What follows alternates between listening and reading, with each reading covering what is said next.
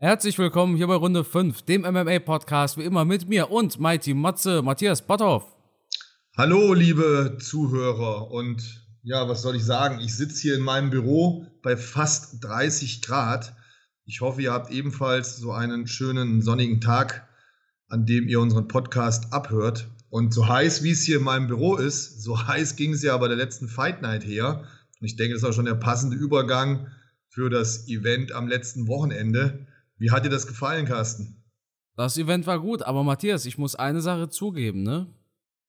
Du sagst ja, hoffentlich ist es bei euch auch so sonnig. Ich höre dein, dein Ventilator im Hintergrund. Okay, dann der, machen wir das der, gerade der aus. bestimmt gerade, der bestimmt So. gerade kühle Luft auf dich bläst. Und dann wünschst du den anderen 30 Grad, die keinen Ventilator bei sich im Büro haben, ne? Na gut, ich hoffe natürlich, dass die nicht während der Arbeitszeit im Büro unseren Podcast abhören, sondern vielleicht jetzt irgendwo im Schwimmbad liegen oder am See und ihre Ohrstöpsel im. Ohr haben und dann ähm, chillig einen Cocktail oder ein leckeres Eis genießen.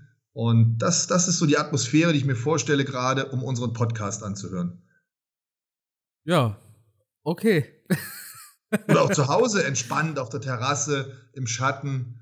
Ach, herrlich, so einen leichten Geruch von Sonnencreme in der Nase, ähm, was leckeres, kaltes zu trinken. Also es gibt schon viele Möglichkeiten, wie man ganz gemütlich und entspannt unseren Podcast anhören kann. Aber wahrscheinlich sitzen die meisten gerade im Auto und sind genervt auf dem Nachhauseweg von der Arbeit und äh, freuen sich an der Klimaanlage hoffentlich. Ja, wobei deren Auto wahrscheinlich eine Klimaanlage hat, war. Hoffentlich, das, das sei ihnen dann gegönnt, dass sie zumindest ähm, gut gekühlt und temperiert Okay. Podcast im Auto anhören können auf dem Nachhauseweg. Genau. Vielleicht auf dem Weg zur Arbeit kann auch sein. Es gibt ja so viele Möglichkeiten, diesen Podcast anzuhören. Ähm, Hauptsache, ihr hört ihn an. Matthias, du kannst den Ventilator ruhig wieder anmachen, ne? Das war nur ein Witz. Also, der, Nee, der, der, aus. der Also stört, der stört nicht. Ich wollte nur erwähnt haben, dass du allen Leuten 30 Grad wünschst, während ein Ventilator Luft auf dich bläst. Ja. Wie gesagt, hier im Büro ist echt Ja. unangenehm, aber Ja. so ist es. Ich habe ich hab den Vorteil, ich habe super hohe Decken. Ne? Ich okay. habe knapp äh, fast vier Meter hohe Decken. Äh, Wow. natürlich muss man dazu sagen, äh, im äh, Winter wird es einfach nicht warm, ja. Mhm. Aber im Sommer dauert es auch länger, wenn es draußen warm ist, dauert es auch länger, bis die Wohnung überhaupt warm wird. Ja. Dafür ist sie abends umso länger warm, weil die Wände speichern irgendwie die Wärme, irgendwie sowas. Egal, so, fangen wir an. UFC Fight Night hat ordentlich abgeliefert, ne? Wir hatten im Main Event Kevin Cater gegen Josh Emmett. Wir hatten ebenfalls Adrian Janes gegen Tony Kelly. Ein Fight, bei dem wir beide ja im Vorfeld gesagt haben, auf den sollte man schauen. Das wird ein spannender Fight. Und allgemein hatten wir den ein oder anderen Kracher und die ein oder andere Überraschung. Matthias, wo sollen wir anfangen? Das ist natürlich schwierig, hier so eine Fight Night Revue passieren zu lassen. Lass vielleicht mal so anfangen. Wir waren ja letztens noch bei We Love MMA. Da sind wir ja beide vor Ort gewesen. Das war in, wo waren wir da noch gleich? In Die Düsseldorf. Veranstaltung war in Düsseldorf, genau. Und da hatten wir eine ähnlich spektakuläre Fight Night, wenn du dich erinnern kannst. Kein Kampf ging bei We Love MMA in die dritte Runde. Und eigentlich hatte ich mich fast schon geärgert, weil ich wollte ja die Kämpfe kommentieren und alle Kämpfe waren so schnell vorbei. Und wir beide wollten den Fightabend genießen. Und ich glaube, für dich war er genauso schnell vorbei. Es waren zwar tolle Knockouts und ähm, tolle Submissions, aber so ein klein bisschen hat man sich geärgert, dass so schnell vorbei war. Hier bei dieser Fight Night haben wir natürlich nochmal ähm, ein ganz anderes Niveau gehabt. Wir haben hier die UFC, die besten Kämpfer der Welt, die Creme de la Creme, die Champions League. Und auch hier hat man gesehen, dass ähm, schnelle KOs überall passieren können. Nicht nur bei einer Veranstaltung wie bei We Love MMA. Ich meine, für die Zuschauer war es mega, die waren alle begeistert. Wahrscheinlich sind wir die einzigen beiden gewesen, die sich geärgert haben, dass es so schnell vorbei war, weil wir so viel Lust und Freude hatten an, an guten und spannenden Kämpfen. Aber hier hatten wir halt auch wirklich tolle Kampfpaarungen, die aber alle spektakulär zu Ende gegangen sind. Und das ist jetzt kein Diss, lediglich die beiden Frauenkämpfe sind über die Decision gegangen. Alle anderen Kämpfe, das heißt alle Männerkämpfe, sind durch, oh nee, Quatsch, einen hatten wir, glaube ich, Das Main Event, Ja. Matthias. das Main Event natürlich und diesen geilen Kampf zwischen Isma Gulov und Kuta Delatze. Das war ja auch ein Mega-Fight, oder? Mhm, mh. Der ging über die Zeit und die beiden Frauenkämpfe gingen über die Zeit. Genau, so war es. Aber alle anderen Kämpfe sind, wenn ich mich richtig erinnere, durch Knockout oder durch Submission entschieden worden. Und da waren ein paar wirklich spektakuläre Knockouts dabei. Wir hatten einen Spinning Elbow, hatten wir, wir hatten einen, einen Kniestoß, ähm, wir hatten super starke Strikings, wir hatten sogar eine Submission von Kevin Holland. Also das war wirklich eine Fight Night. Wenn ihr die nicht gesehen habt, ähm, ja, ärgerlich, weil ihr könntet innerhalb von, glaube ich, 30 Minuten euch die ganzen KOs anschauen und dann hättet ihr noch einen Spitzenkampf, den Main Event, den fand ich echt super zwischen Josh Emmett und Calvin Cater. Ich glaube, das war auch ein, ein super Kampf über fünf Runden. Beeindruckend, oder? Auf jeden Fall. Kurz vorab sei noch erwähnt, das Co-Main-Event ist ausgefallen, weil Joe Lawson sein Bein scheinbar nicht mehr bewegen konnte. Finde ich auch krass, oder? Ich meine, der Kampf ist jetzt mehrfach angesetzt worden. Man hat immer davon gesprochen, ähm, Oldies but Goldies, hier kämpfen die Alten. Aber ich habe so das Gefühl, Joe Lawson, der, der ist halt platt. Da kann man mal sehen, mit was für körperlichen Schwierigkeiten die teilweise dann im Alter noch kämpfen um, um Geld zu verdienen und schon krass, oder? Also, ja. Naja. Ende der Karriere kommt so langsam näher, würde ich sagen. Ja, auf jeden Fall. Ähm, wo fangen wir jetzt an? Janis, bei, bei der Maincard einfach, erster Fight der Maincard? Ja, können wir gerne machen. So, wir hatten Adrian Janis gegen Tony Kelly. Ein Fight, der heiß antizipiert worden ist im Vorfeld. Ich persönlich habe mich auch richtig gefreut auf den Fight. Ich habe schon beim letzten Fight von Janis haben wir darüber gesprochen und ich habe gesagt, merkt euch diesen Namen. Ich habe bei einigen Fightern verpasst, auf diesen Zug aufzuspringen. Ich habe es aber bei Schafkat gemacht, ich habe es bei Hamzat gemacht und jetzt auch bei mhm. Adrian Janis. Cyril Gahn habe ich leider verpasst. Das ärgert mich bis heute, obwohl es mir ein Zuschauer noch geschrieben hat. Auf Twitter. Mhm. Ich erinnere mich noch an die Nachricht. Der hat gesagt: Pass auf, dieser Cyril Gahn, der wird mal ganz oben sein. Mhm. Und Adrian Janis hat in der ersten Runde mit einem ja, brachialen Finisher diesen Fight beendet. Es war ein K.O. mit ein, zwei unnötigen Punches, darüber können wir nochmal diskutieren, aber mit einem Referee, der sich auch nicht ganz so sicher war, was er da jetzt machen soll. Aber bei einer Sache sind wir uns wahrscheinlich sicher, und zwar, dass es spektakulär war. Ja, das fing ja schon spektakulär an im Vorfeld. Allein der Einlauf von Tony Kelly war ja schon ziemlich spektakulär. Ich meine, wenn ich da so einen, so einen Stinkefinger ins Publikum halte, wir erinnern uns, ein Stefan Effenberg ist ja damals aus der Fußballnationalmannschaft geflogen, weil er dem Publikum den Stinkefinger gezeigt hat. ähm, Tony Kelly hat hiermit die Massen nochmal angeheizt. Er hat also deutlich gemerkt, dass die Aussagen, die er getroffen hat gegen brasilianische Fighter, ihn da nicht gerade beliebter gemacht haben. Und Adrian Janes hat dann wohl auch im Vorfeld gesagt, na gut, es fällt mir dann auch ein bisschen leichter, wenn ich gegen so einen Anführungsstrichen Arsch kämpfe, dem ins Gesicht zu schlagen. Und Adrian Janes hat halt echt abgeliefert. Ich denke, Tony Kelly ist kein Kämpfer, den man unterschätzen sollte. Der weiß durchaus, was man macht, aber Janes, der stand ja so unter Feuer und der Mann hat so ein geiles Striking, so ein tolles Boxen, so schöne Bewegungen, so dynamische Bewegungen, so präzise Schläge. Also der Junge macht echt Spaß und da bin ich auch wirklich mega gespannt, wie es mit der Karriere weitergeht. Vor allem, wie er sich dann schlagen kann gegen Kämpfer, die halt seinem extrem guten Boxen, und ich meine und denke, er hat ein extrem gutes Boxen, die dann seinem extrem guten Boxen aus dem Weg gehen und den Kampf auf den Boden holen, wie dann ein Adrian Janes aussieht. Das wird spannend, aber Schaut man sich seine letzten Kämpfe an, da hat der Junge echt überzeugt. Also es ist einer, der K.O. schlagen kann, der hat Dampf in den Fäusten, der unheimlich viel Freude macht beim Zuschauen. Wahnsinnsfighter. Ja, das Bantamweight ist auch eine ganz, ganz spannende Gewichtsklasse, oder? Wir ja. haben es nachher noch über äh, Umar Nurmagomedov. Wir haben, ja, wir haben so viele Fighter in diesem Bantamweight. Gibt es eine Gewichtsklasse, die in deinen Augen spannender ist oder kompetitiver ist als das Bantamweight aktuell? Also Bantamweight ist echt, ist echt schon Nummer im Moment, ne? Also wir haben, ich, ich lese mal ein paar Contender vor, die wir dort haben, ja. Ja, gerne. Wir haben Aljamain Sterling als Champion und man muss auch dazu sagen, ein verdienter Champion. Ich weiß, viele sagen jetzt, Johann hat den zweiten Fight gewonnen. Das kann in den Augen vieler auch sein, aber Sterling hat sich einen guten Fight geliefert.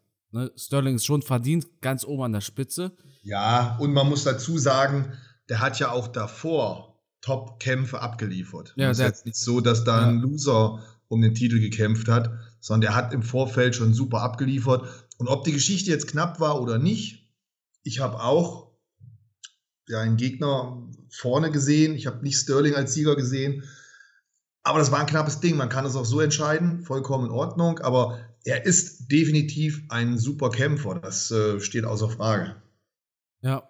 Dann haben wir Piotr Jan, TJ Dillashaw, Josie Aldo, Corey Sandhagen, Chito Vera, Merab Dvalishvili, Rob Font gibt's auch noch, Dominic Cruz gibt es auch noch, Sean O'Malley. Jetzt neu in den Rankings ist Adrian Janis auf Platz 15 und wer gestern sein Trainingscamp gestartet hat, war ein ganz besonderer Fighter und zwar Henry Cejudo. Ja, Der hat sein Fightcamp gestartet, hat er gesagt. Ja, und der ist wieder im Testpool der Anti-Doping-Behörde. Ja. Und mal eine Frage, hattest du eigentlich schon mal was mit der USADA zu tun? Also, kennst du deren Prozedere? Nein, kenne ich leider nicht. Ähm, ich bin, ich, ich weiß nicht mehr, welcher Verband mich getestet hat. Auch im Bodybuilding gibt es Dopingtests und ähm, ich bin mehrfach getestet worden. Ich war auch meistens negativ, aber einmal bin ich positiv getestet worden. War die Geschichte in Korea, oder? Genau, es war Weltmeisterschaft im Bodybuilding, wo ich mitgemacht habe. Und da bin ich positiv getestet worden. Ich meine, ein bisschen haben sie mich auch beschissen. Zumindest bei der, bei der Auslosung, Ja. wer da drankommt beim Test. Aber das ist wieder eine andere Geschichte. Ähm, letztendlich war ich positiv, also zu Recht dann äh, dementsprechend gesperrt worden. Aber ich weiß nicht mehr, wie der Name der Organisation war, die mich da getestet hat. Weil da WADA, NADA, USADA, da gibt es ja mehrere. Also, NADA wäre die deutsche, ja. ähm, WADA wäre die internationale. Also die WADA steht nochmal über der USADA. Ich meine, es wäre die WADA gewesen bei mir. Ja, aber gut. Also eine, eine Sache, ich will da auch niemanden angreifen damit, aber im Endeffekt, egal wen sie an dem Tag getestet hätten, der wäre positiv, oder? Also davon kannst du ausgehen. Bei einer Bodybuilding-Weltmeisterschaft im, im Superschwergewicht, also in der Kategorie, in der ich gestartet bin, wo nur Athleten stehen, die über 100 Kilo Muskeln haben. Also wenn das einer natural schafft, dann Hut ab. Dann äh, ja, wäre das schon ein genetisches Phänomen. Aber gut. Ja, spannend, spannend. Ich glaube, diese, diese Korea-Geschichte, die kennen viele gar nicht mehr. Ich habe sie auch nur noch ganz vage im Kopf. Aber äh, da können wir darüber sprechen, wenn es ähm, mal, wenn, wenn TJ Dillashaw zurückkommt. Dann, genau, dann, dann, dann können wir wieder über Doping sprechen. Oder wenn McGregor wieder kämpft. Ja. Ähm, genau. Ja, interessant. Genau. Und äh, dementsprechend, wir waren bei den Contenders vom UFC Bantamweight. Wir haben da so viele. Und wir haben junge Talente. Wir haben nächste UFC Fight Night, haben wir Umar Nurmagomedov. Der ist ja auch im Bantamweight. Der will da auch abliefern. Also das ist wirklich eine brutale Gewichtsklasse. Ja, und ich finde auch, da kann jeder jeden schlagen, oder? Ja, auf jeden Fall. Genau das meine ich. Diese knappen Matchups. Also selbst so ein Corey Sandhagen, der gegen, gegen Sterling und Jan verloren hat, das ist trotzdem eine Maschine, der Typ. Ne? Der, gegen Dillashaw hat er, glaube ich, auch verloren. Aber schaut man sich die Fights an gegen Dillashaw oder gegen Petre Jan, das ist ja ein mega Fighter. Ne? Ja, Der jetzt als praktisch als Loser dasteht, aber wirklich, ja, was für ein Top-Loser das ist. Ne? Das ist deswegen, ich halte es da durchaus für möglich, dass da jeder Rückkampf dann auch wieder anders aussehen kann und dass wir eine ganz, ganz hohe Leistungsdichte haben, wo, wo Kämpfe dann auch ganz knapp und ganz spannend entschieden werden und unter Umständen halt auch nur Kleinigkeiten dann dafür sorgen, dass der eine gewinnt, der andere verliert. Wir haben es ja auch bei Jan und Sterling gesehen. Das war ja alles auch auf Augenhöhe. Genau, Jan gegen Sterling, wir hatten Sainthagen gegen Dillashaw, wir hatten Sainthagen gegen Jan. Das waren doch alles knappe Fights. Ja, Das sind alles so Fights, wo du gesagt hast, oh, hätte man auch dem Gegner geben können. ja. deshalb, wahnsinnig spannende Gewichtsklasse. UFC Bantamweight, das, das, das wird was, das wird was, auf jeden Fall. In zwei Wochen haben wir auch Sean O'Malley, der seinen Top 10, Top, äh, Top 10, Top 10 Gegner bekommt. Gut. Kommen wir zum nächsten Fight der Karte. Das war die Eröffnung. Dann hatten wir Gregory Rodriguez gegen Julian Marquez. Ja, Knockout in Runde 1. Ja, ich finde ich find diesen Rodriguez mega. Da hatten wir irgendwann in einem anderen Podcast schon mal drüber gesprochen. Der Typ ist echt eine Maschine. Und das, was er am besten kann, das setzt er ja noch nicht mal ein. Das finde ich also kurios. Ja. Was für ein Typ, ey. Und ähm, der macht Spaß. Ich habe seine Kämpfe bisher gerne verfolgt, weil der immer abliefert. Der marschiert nach vorne. Ich glaube, als Spitznamen hat er auch Terminator oder sowas. Ähm, ich ich finde den mega spannend. Also interessanter Kämpfer. Und ich weiß gar nicht, das ist noch gar nicht so lange her, glaube ich, wo das letzte Mal gekämpft hat, wo er so knapp verloren hat. Ach, das war gegen diesen Petrosian. Ich gucke gerade hier. Eine Split Decision war das. Ja, genau. Das war ein mega Fight. Das war ein echt guter Kampf. Und ähm, ja, der, der, wie gesagt, der ist mega motiviert, brutal durchtrainiert, auch noch nicht ganz so alt, hat seine Stärke eigentlich im Bodenkampf und bleibt aber immer im Stand. Also, wenn der schlau kämpft, nicht Terminator heißt der Robocop, genau sowas. Der Robocop, ja, ähm, eine Maschine der Typ, also marschiert und gibt immer Vollgas. Ich, ich bin mal gespannt, wie es mit dem weitergeht. Dann hatten wir einen Fight auf Augenhöhe und zwar Damir Ismagulov gegen Guram Kutaladze. Boah, mega die beiden. Mega, ey, was für Top-Kämpfer, oder? Mhm. Also vor allem, Ismagulov hat auch schon gegen einen Thiago Moises gewonnen, hat gegen einen Rafael Alves gewonnen, hat gegen gute Leute gewonnen in der UFC. Und Guram Kutaladze ist einer dieser georgischen Fighter, die da auf einmal weit oben sind. Der hat zum Beispiel gegen Mateusz Gamrot gewonnen in einer super knappen Split Decision. Und äh, Gamrot, der steht auch im Main Event, der nächsten Fight Night, ne? Mhm. Und ich, ich bin wirklich der Meinung, dass man bei den beiden gesehen hat, was die drauf haben, oder? Also an, an Techniken, an Übersicht, wie, wie, wie schnell auch da der Wechsel passiert zwischen, zwischen dem, dem Standkampf und dem Bodenkampf. Ähm, top austrainiert, keine Schwächen irgendwie zu erkennen bei den beiden. Also die, die finde ich richtig gut. Also die haben mich echt begeistert als Kampfsportfan. Ähm, boah, fand ich richtig, richtig geiles Niveau, was die da gezeigt haben. Wahnsinn. War auch alles drin zu sehen quasi. Ja, ja.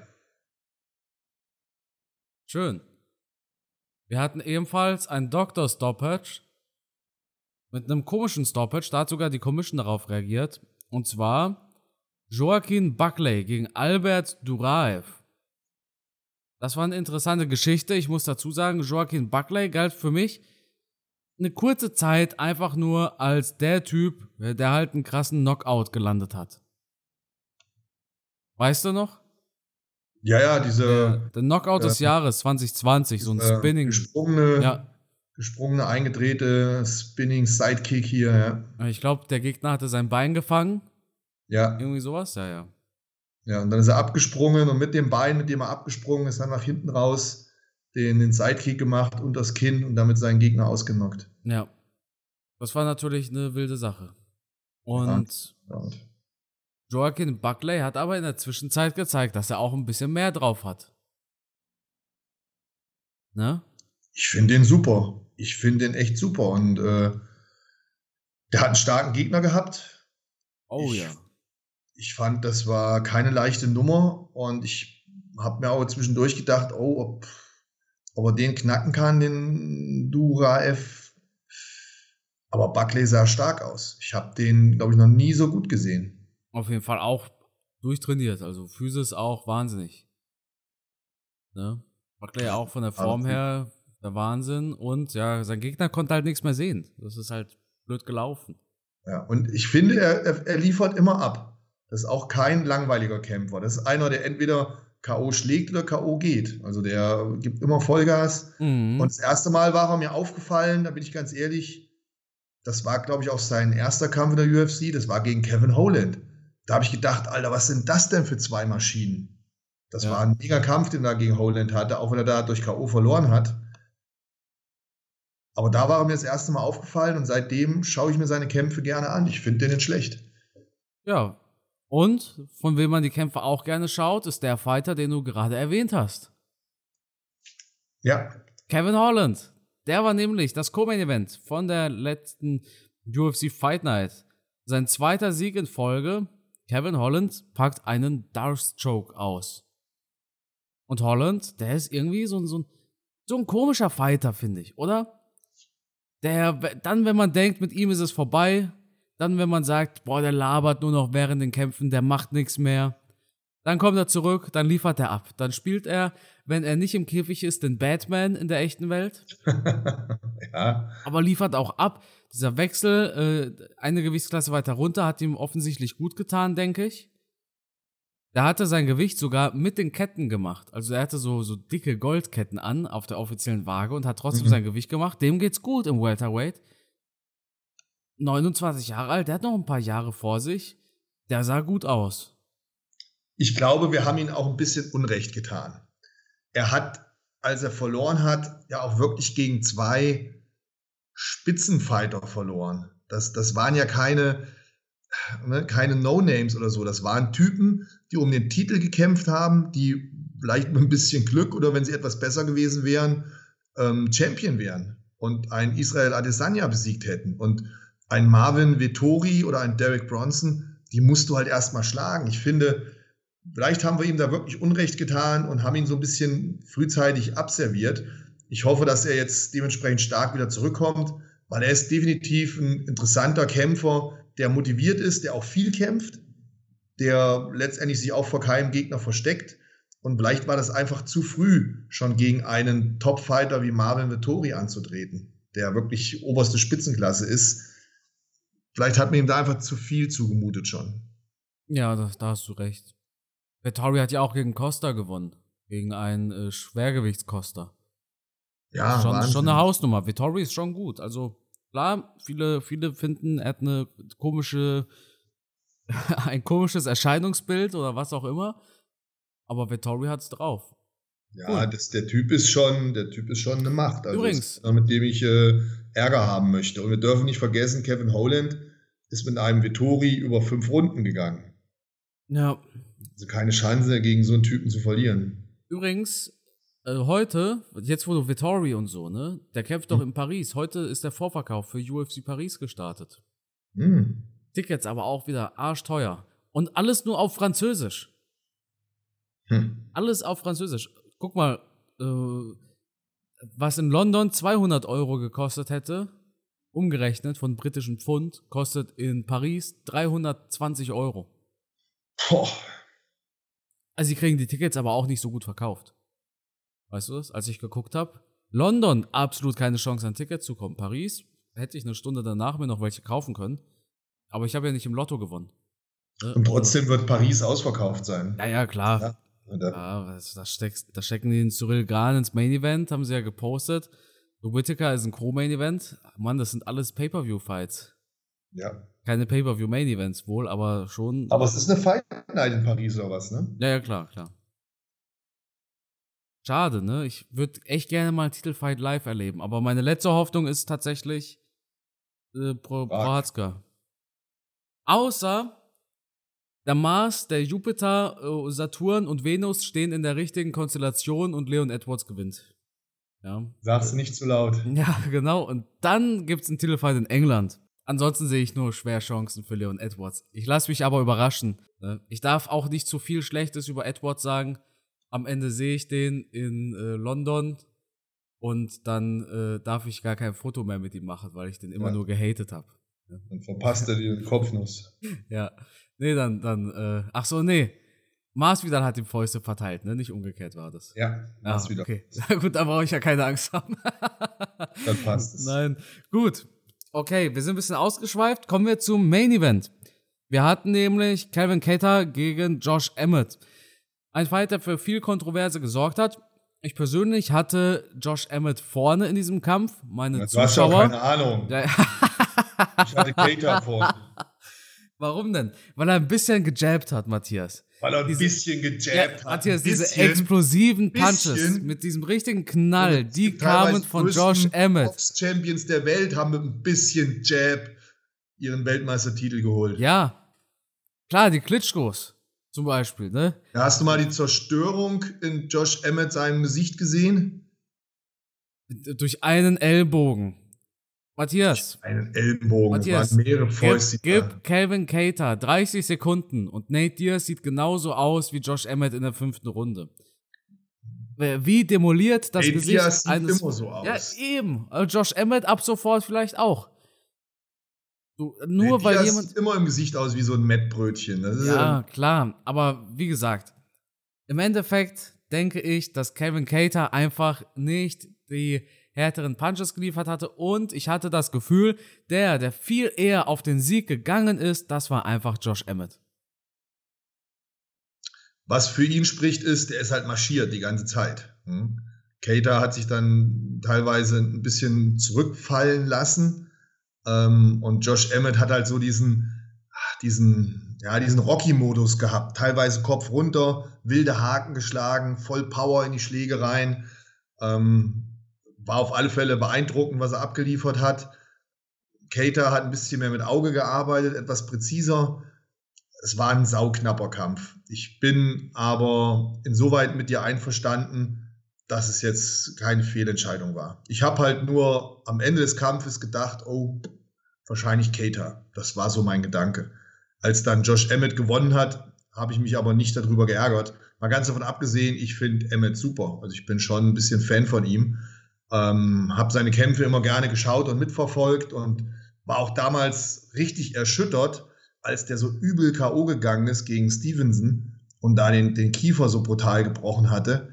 Und nach so einer schweren Verletzung, nach so einem heftigen K.O., schau dich das mal an, das war ein boah, richtig übles Ding. Da wieder zurückzukommen, so abzuliefern. Also es ist auch so einer von den Typen, die ja diese Rocky-Mentalität haben. Also ein richtig harter Hund, der Vollgas gibt, einer, den ich irgendwie einfach sympathisch finde durch die Art und Weise, wie er kämpft, wie er auftritt, wie motiviert er ist.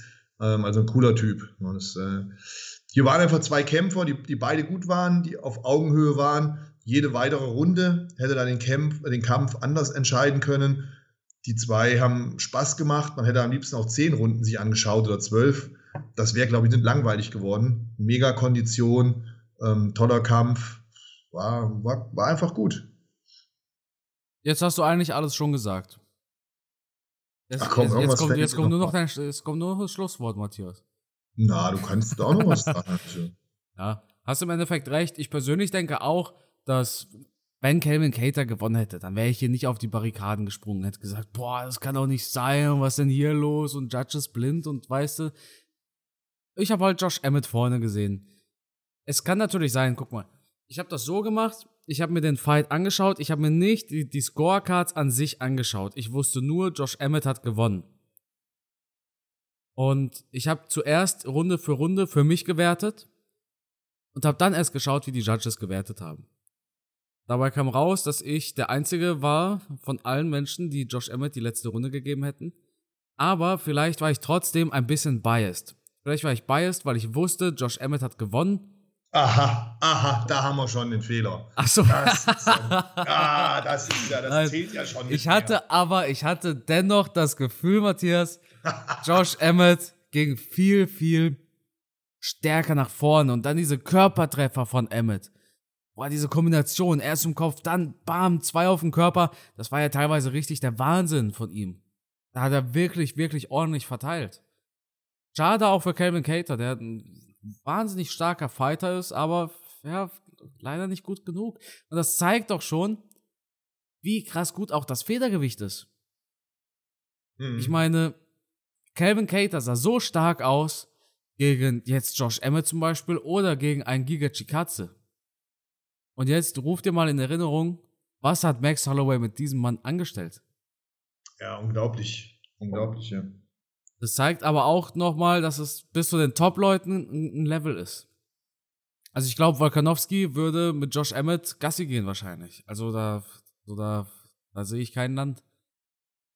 Also ich kann mir das auch nicht vorstellen, dass, dass ein Josh Emmett mit, mit so auch so offen, wie er teilweise nach vorne marschiert ist, mit so viel Risiko, so, so geil das aussah. Und, ne, aber ein Volkanowski, wenn der dich auskontert mit dem Power, die der hat, pf, da kann ein Josh Emmett ja. so nicht nach vorne gehen. Das würde ich mich da nicht trauen. Gut. Dann haben wir eine kommende UFC Fight Night. Wir haben im Main Event Arman Zarukian gegen Mateusz Gamrot. Wir haben Co-Main Event Neil Magny gegen Shafkat Rachmanov. Und wir haben ebenfalls Umar Nurmagomedov, der auch auf der Fightcard steht. Das wird auch ein spannendes Ding, oder? Ja, auf jeden Fall. Und ich bin, ich bin ehrlich gesagt echt gespannt hier auf ähm, Neil Magny gegen Rachmanov. Mhm. Monov oder wie auch immer. Weil das ist ja schon ein Riesentalent, der Typ. Auf der anderen Seite, einen Neil Magny würde ich nie unterschätzen und nie abschreiben. Hey, ich meine, Neil Magny hat gewonnen gegen Li Ling Yang. Gegen Geoff Neal hat der gewonnen. Und Geoff Neal, der hatte doch vor kurzem gegen Santiago Ponzinibbio erst gewonnen. Und gegen Robbie Lawler hat Neil Magny auch gewonnen. Ist kein schlechter Typ. Der hat auch schon mal gegen einen Kevin Gastelum gewonnen. Aber ist jetzt schon sieben Jahre her. Ja, ist schon ein bisschen her, aber der hat wirklich in seinem Kampfrekord Top-Leute gekämpft. Ein Rafael dos Anjos, ein Johnny Hendricks, ein Lorenz Larkin, ein Hector Lombard. Das sind alles Namen, die ich kenne. Oder auch ein, ein Eric Silva war damals auch ein riesen aufstrebendes Talent. Ähm, der ist schon lange in der UFC dabei, hat super Erfahrung, ist auch nie irgendeinem Gegner aus dem Weg gegangen also wenn du die Latte seiner Gegner anschaust, die er bisher gekämpft hat, ich halte Neil Magny wirklich für einen, für einen super Fighter. Und keine Pussy. Der hat immer jeden Gegner genommen. Ja, der hat auf jeden Fall. Ich glaube, der hat, genau, ich glaube, der hat auch gesagt, er würde gegen, gegen Kamsat kämpfen, oder? Ja, und dem glaube ich es auch. Wenn der das sagt, dann glaube ich auch, dass er es machen würde. Oder? Ja, ja. Wie gesagt, er hat, er hat in der Vergangenheit gezeigt, dass er mit jedem kämpfen kann, auch bereit ist, mit jedem zu kämpfen.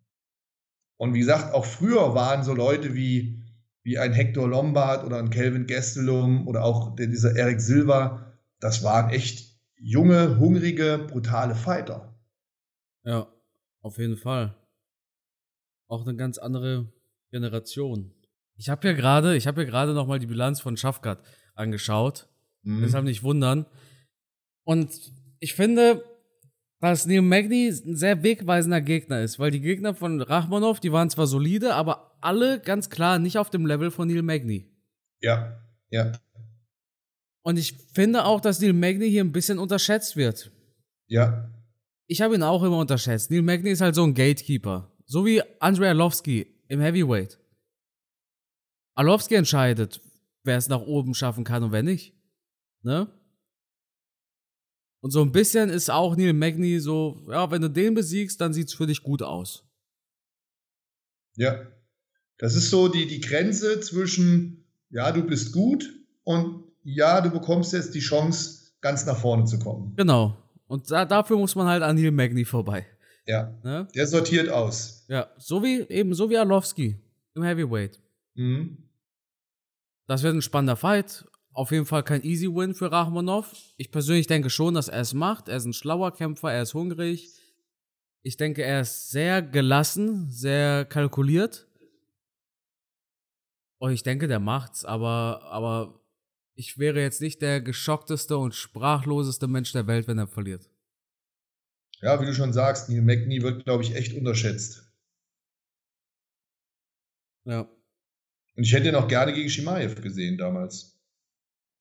Ja, wobei, nachdem ich Shimaev gegen Burns gesehen habe, denke ich mir schon, dass Shimaev mit. Äh natürlich, natürlich. Aber gehen wir von dem Zeitpunkt aus, ähm, als wir diesen Kampf noch nicht gesehen hatten und Neil Magny sich angeboten hat, habe ich sofort gesagt, das wäre mal geil. Ähm, das ist einer, der, der keinen Schiss hat, der, der Eier hat, der nach vorne geht, der ne, den herausfordert, also ein guter Kämpfer ist. Ja, genau, genau. Ja, ich überlege. Ähm, gibt es der Fightcard noch was zu sagen? Ich will gerade mal drüber schauen. Wir haben den Cousin von Khabib, wir haben Umar Nurmagomedov. Das ist ein Fighter, der ist sehr interessant, denn der hat dieses Wrestling, was die Dagestaner, die werden scheinbar damit geboren, glaube ich. Mhm. Aber der hat auch Kicks. Halt Ausschau nach seinen Kicks. Ich sag dir, wie es ist. Dieser Umar, der ist nicht nur ja, Ring und komm, ich schlaf gleich ein, sondern der liefert Kicks ab, die zünden wie, ein, wie, ein, wie eine Silvesterrakete, ey. Richtig flinke Kicks hat der Mann. Und natürlich das Main Event, Matthäus Gamrot gegen Arman Zarukian. Das ist ein super spannender Fight. Mhm. Auch zwei Top-Leute. Zwei Top-Leute, Arman Zarukian, noch super jung. Ja, wie alt ist er? 25. Wow. 25 und der hat gegen Islam Makhachev gekämpft, da war der 22. Und der hat sich einen guten Fight gegen Makhachev abgeliefert. Er hat jetzt fünf Wins in Folge in der UFC. Zerokian ist auch so einer, wo ich sage, boah, der wird richtig gefährlich für das UFC Lightweight. Auf der anderen Seite haben wir Matthäus Gamrot. Der ist ein bisschen älter, der ist schon 31. Der hat aber drei Wins in Folge in der UFC. Seine einzige Niederlage im MMA allgemein war eben gegen Guram Kutaladze. Eine sehr, sehr knappe Split-Decision. Ja. Seine einzige Niederlage. Ja, Gamrot ist, ist eine Maschine, der Typ. Also, Ja, auf jeden Fall. die sind beide, beide richtig stark. Ähm, ich finde auch wieder zwei Kämpfer, wo du keine Schwäche so richtig ausmachen kannst, oder? Ja, nicht, nicht per se. Top austrainiert, die sind am Boden stark, die sind im Stand stark, die sind immer top fit on point. Ähm, also das sind so Typen, wo ich mir denke, oh, gegen den willst du nicht kämpfen. Ja? Ja. Weil du halt nicht weißt, wie sollst du so eine Nuss knacken. Ja, genau, genau. Der kann ringen, die sind am Boden stark. Du kannst aber auch im, im Stand von denen ausgenockt werden. Ähm, Aber beide auch, das ist ja das Ja. Besondere. ja, Bei beiden trifft das ja zu.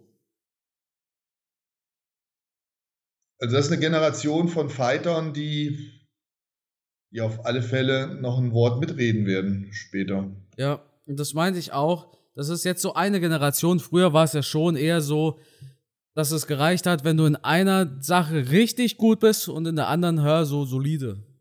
Ja, Aber mittlerweile habe ich das Gefühl, du musst überall richtig gut sein. Niveau ist nochmal gestiegen und viele, viele Kämpfer aus den östlichen Ländern haben da nochmal eine neue, eine neue Härte, eine neue Brutalität mit reingebracht. Ich glaube einfach, die haben eine andere Motivation. Ich hatte mal mit einem Fighter aus Dagestan gesprochen und der kämpft jetzt auch bald in der UFC mit Abus und der hatte Mhm. mir gesagt, man ringt in Dagestan, also er ist auch in Dagestan groß geworden, Mhm. man, man ringt in Dagestan, weil das die, die einzige Möglichkeit ist, dass aus dir etwas wird. Dass du, dass du erfolgreich wirst, sage ich mal. In Deutschland sieht's ja anders aus. Hier kannst du studieren gehen, hier kannst du Ausbildung machen, hier kannst du alles. Du bist ja nicht darauf angewiesen, wenn ich in diesem Sport nicht richtig gut bin, dann, dann habe ich kein schönes Leben oder was auch immer.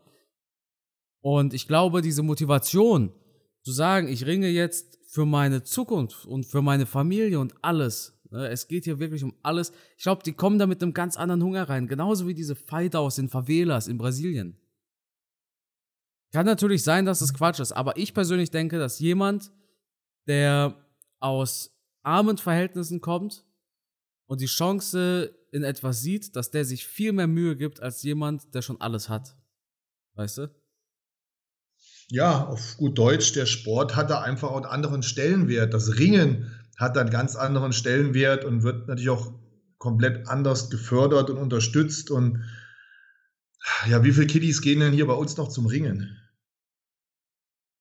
Ich wollte mich anmelden, weil mein Vater war Ringer. Ne? Mhm. Also schon bis er, bis er ein bisschen älter war, aber hatte dann Probleme mit, mit, mit den Schultern, irgendwie sowas. Muss dann aufhören. Aber ich hätte das auch gerne gemacht. Aber du, wenn du jetzt nicht gerade in der Großstadt bist oder sowas, wo es einige Bundesliga-Clubs gibt, ja, also es gibt ja Bundesliga-Ring, dann äh, sieht's mau aus. Was es in jeder Kleinstadt gibt, ist so ein Dojo, wo du so komisches Selbstverteidigungs-Capoeira äh, machen kannst.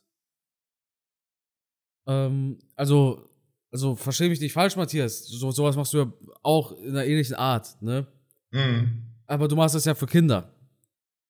Ja, ich habe auch Training für Erwachsene, aber wie, wie, wie viele Erwachsene machen hier in so einer Kleinstadt, wie, wie ich hier vor Ort habe, und wie viele machen da Kampfsport? Und wie ja. viele wollen da kämpfen? Aber ich meine, es gibt viele, kennst du nicht, diese, diese sogenannten Dojos, die sagen, sie machen Kampfsport, aber im Endeffekt bewegen sie nur ein bisschen ihre Arme und da wird gar nichts beigebracht? ja, mag es geben, ja, aber ich werde mich hüten, schlecht über andere Schulen zu sprechen. Ja, soll's, ich, ich, äh, ich soll es ja auch keine Namen nennen oder sowas, aber sowas, also ich hatte zum Beispiel mal einen, ja, der hatte, der hatte so ein eigenes Grappling-Gym und der hatte das aufgebaut, indem er sich Online-Kurse runtergeladen hat und das dann äh, allen Leuten vorgezeigt hat. Der konnte das gar nicht. Der, hat, der hat einfach ein Geschäft drin gesehen. Also ich bin hier in der Szene drin und kenne natürlich hier drumherum alle Kampfsportschulen. Und wir haben jetzt am Wochenende bei uns hier wieder ein Riesen-Event. Wir haben eine Fight Night im Kickboxen wo ähm, viele Leute kämpfen, die ich, die ich kenne. Ähm, ein Freund von mir ist da Veranstalter. Äh, ich, also ich bin da hier schon in der Szene drin und kriege da auch viel von dem, von dem Kampfsport noch mit.